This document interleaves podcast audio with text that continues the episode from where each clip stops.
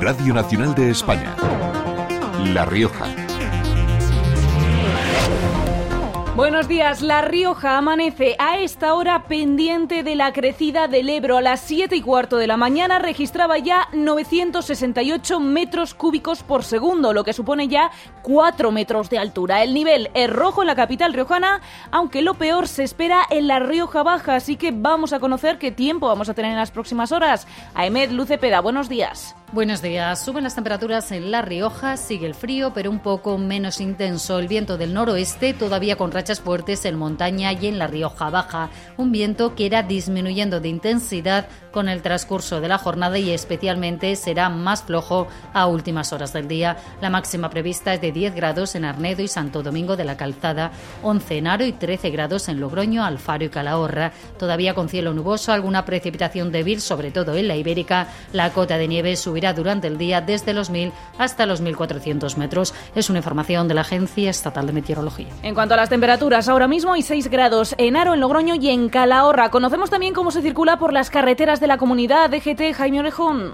Muy buenos días. Hasta ahora precaución es obligatorio el uso de cadenas o neumáticos de invierno por este temporal de nieve en la LR 232 en Ortigosa de Cameros. Al margen de esto, de este temporal de nieve se circula con total normalidad en el resto de red de carreteras de toda la zona. Pues hasta las 8 de la mañana, noticias de La Rioja con Lucas Zurmendi en el control técnico y al micrófono quien les habla, Rebeca Benés. Empezamos.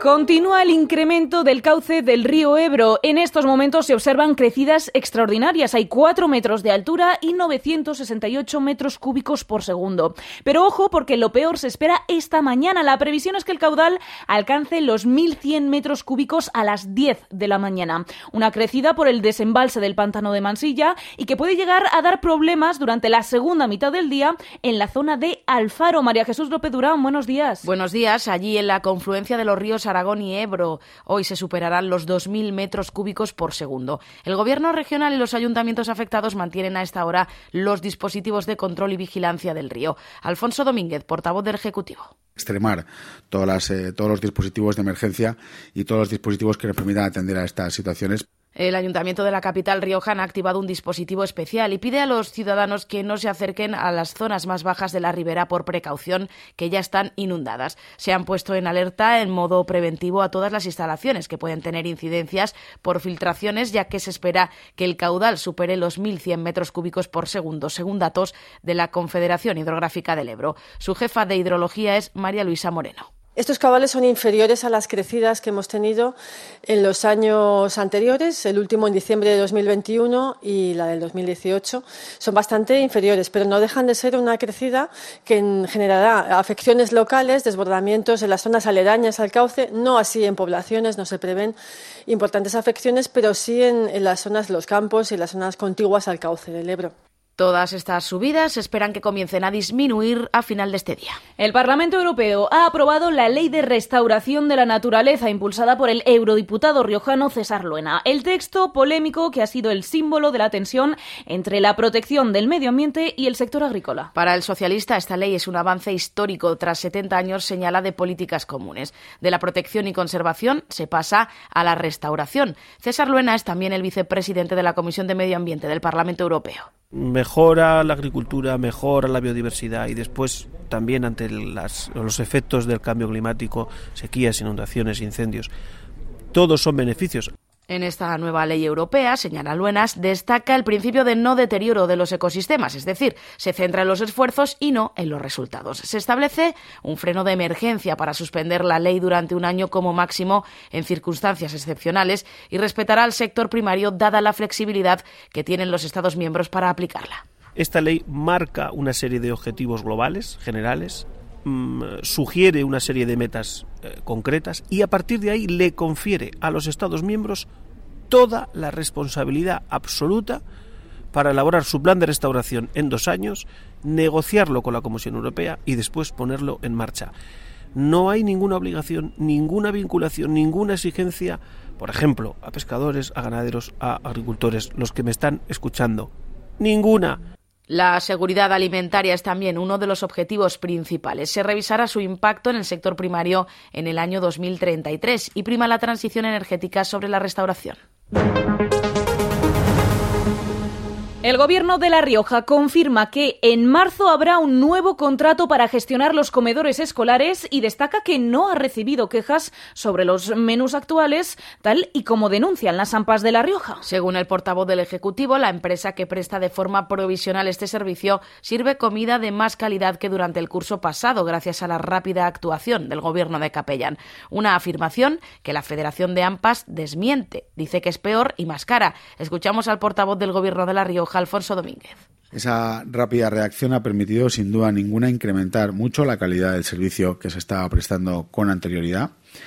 Y esto lo estamos viendo en que, eh, por el momento, no nos, no nos consta ningún tipo de incidencia o queja eh, directamente derivada por parte de los usuarios del servicio. Quejas en los comedores y quejas también de los bomberos. ¡Más efectivos! ¡Más efectivos!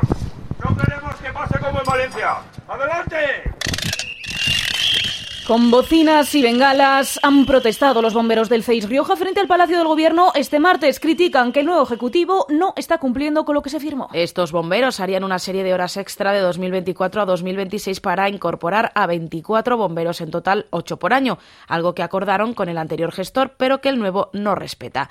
José Francisco Gordillo, presidente de la Junta de Personal de los Bomberos. Para suplir, hasta que entraran esos bomberos 200 horas en el año 23, bajaban a 100 en el 24, bajaban a 50 en el, en el 25 y en el 26, como ya estábamos los 24 bomberos, nosotros dejábamos de hacer horas. Pero luego llegó el gerente nuevo, que es el que estuvo anteriormente, dijo que no era legal y que no quiere, no quiere llevarlo a cabo. Continuarán con las protestas, pero están llegando a una situación, dicen, insostenible. Somos una plantilla, entre comillas, de 75. Pues ahora mismo faltan bomberos, hay gente de baja y la estamos cubriendo los 64 que estamos.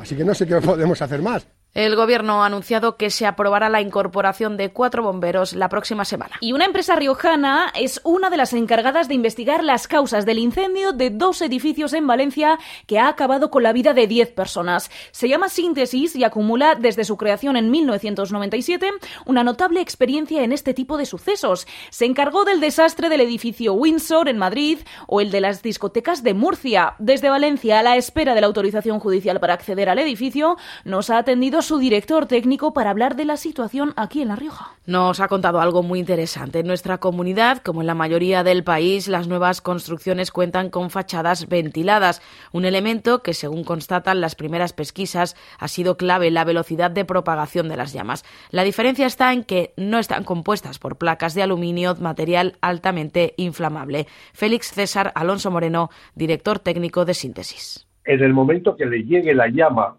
y caliente ese aire, eh, entonces va a provocar que ese aire que transcurre por el interior se inflame. Pero en cuanto ascienda al no eh, estar calentándose como en este caso ha podido ocurrir por el aluminio, porque el aluminio sí que transmite mucha eh, temperatura por conducción y convección y radiación. En, en, las fachadas normales que se están poniendo actualmente en La Rioja, pues no existe ese peligro. Las fachadas ventiladas pueden suponer un riesgo al propagar más rápido el fuego en caso de incendio, pero según Moreno no hay otra opción si queremos viviendas que conserven una buena temperatura durante todo el año. Radio Nacional de España, La Rioja. La Rioja cuenta a día de hoy con 221 médicos especialistas en formación, más conocidos como MIR.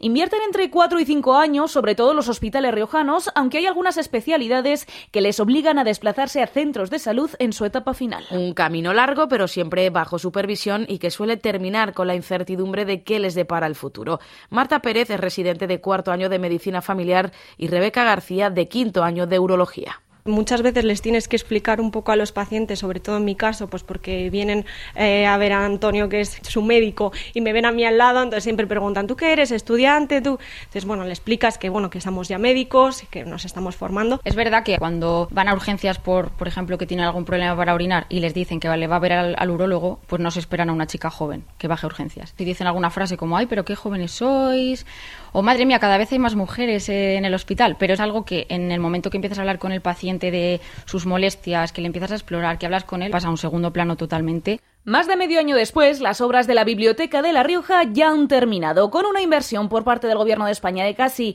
400.000 euros, se ha remodelado el hall de la entrada, los baños y la accesibilidad. A este presupuesto hay que añadirle los 75.000 euros por parte del Gobierno de La Rioja, que han permitido también la renovación del mobiliario y la pintura de algunos espacios. Las obras comenzaron el pasado mes de julio y en ellas también se han abordado la centralización de una serie de servicios que se presentaban en las distintas salas. Todo con el fin de mejorar de cara al usuario. Beatriz Arraiz, delegada del Gobierno en La Rioja. Yo creo que lo que estamos haciendo eh, con esto es poner de manifiesto la importancia de la colaboración entre administraciones, que, que da frutos y que, y que, en este caso son tremendamente positivos. ¿no? Un espacio muy utilizado por los riojanos y por los logroñeses en particular, que necesitaba, insisto, esta remodelación y este esfuerzo, en este caso del Ministerio de Cultura y también en la parte correspondiente a la propia comunidad autónoma.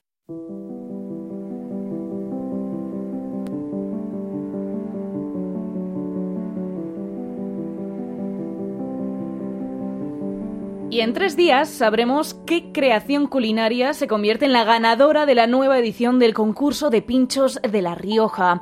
Ya conocemos el nombre de los 10 finalistas que se jugarán el delantal de oro este sábado en la gran gala que se celebra en el Rioja Forum. Por ello, nos hemos colado en sus cocinas para conocer de primera mano sus propuestas. La primera parada ha sido la cocina del restaurante Wine Fandango, uno de los finalistas. Allí el chef Sugay Larrazábal nos ha mostrado su creación para el concurso, un socarrat de cordero riojano aderezado con una crema de pimientos de tricio y otra de ajo asado y unas lecherillas. Y como en todo plato, siempre hay un secreto. Eso es un caldo con mucho colágeno que le hemos eh, tenido eh, los cuellos y las manitas del cordero durante mucho, mucho tiempo a fuego suave. Le hemos añadido a ese caldo salmorreta, es como un sofrito que potencia el sabor a esos arroces. Después de este contundente plato vamos a la que será la segunda y última parada dulce, laurel, pero esta vez, sin embargo, nos traen una propuesta salada. Es un lingote elaborado a raíz de un soufflé de espárragos blancos, todo con producto de proximidad. Gabriel Pérez. Ponemos un aceite eh, de arbequino, de alfaro ecológico, luego le añadimos eh, unas, unas lonchitas de trufa, con la trufa de torrecilla y luego pues bueno el espárrago triguero, un poquito de yema y también bueno hemos metido también algo muy nuestro que es una, una mayonesa de lechuga. Son solo dos de los diez finalistas que optan al mejor pincho de La Rioja 2024, un primer puesto que solo obtendrá que el chef que consiga conquistar el estómago del jurado. Bueno, pues abriendo el apetito ya casi a las 8 de la mañana, vamos con los deportes.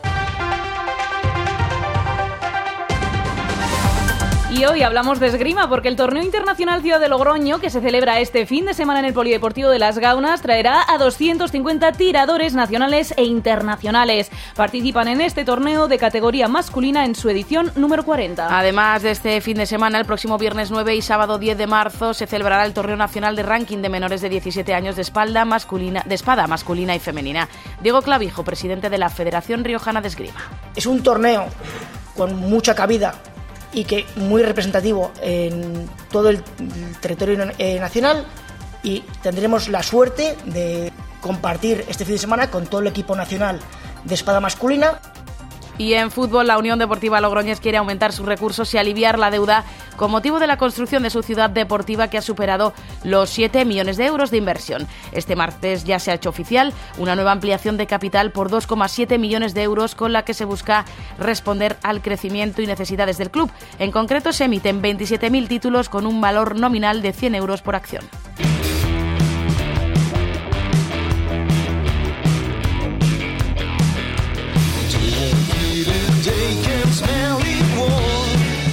Y en las citas culturales para hoy les contamos que a las siete y media de la tarde continúa el ciclo de cine de Aki Karismaki. La Filmoteca Rafael Azcona presenta hoy Fallen Leaves, la historia de dos personas que intentan encontrar el que puede ser el primer, el único y el último amor de sus vidas.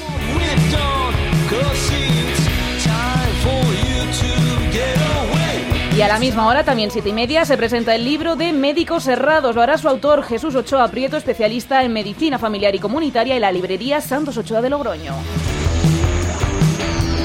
Nosotros volvemos a las 9 menos cuarto con más noticias de La Rioja en Radio 5. Muy buenos días.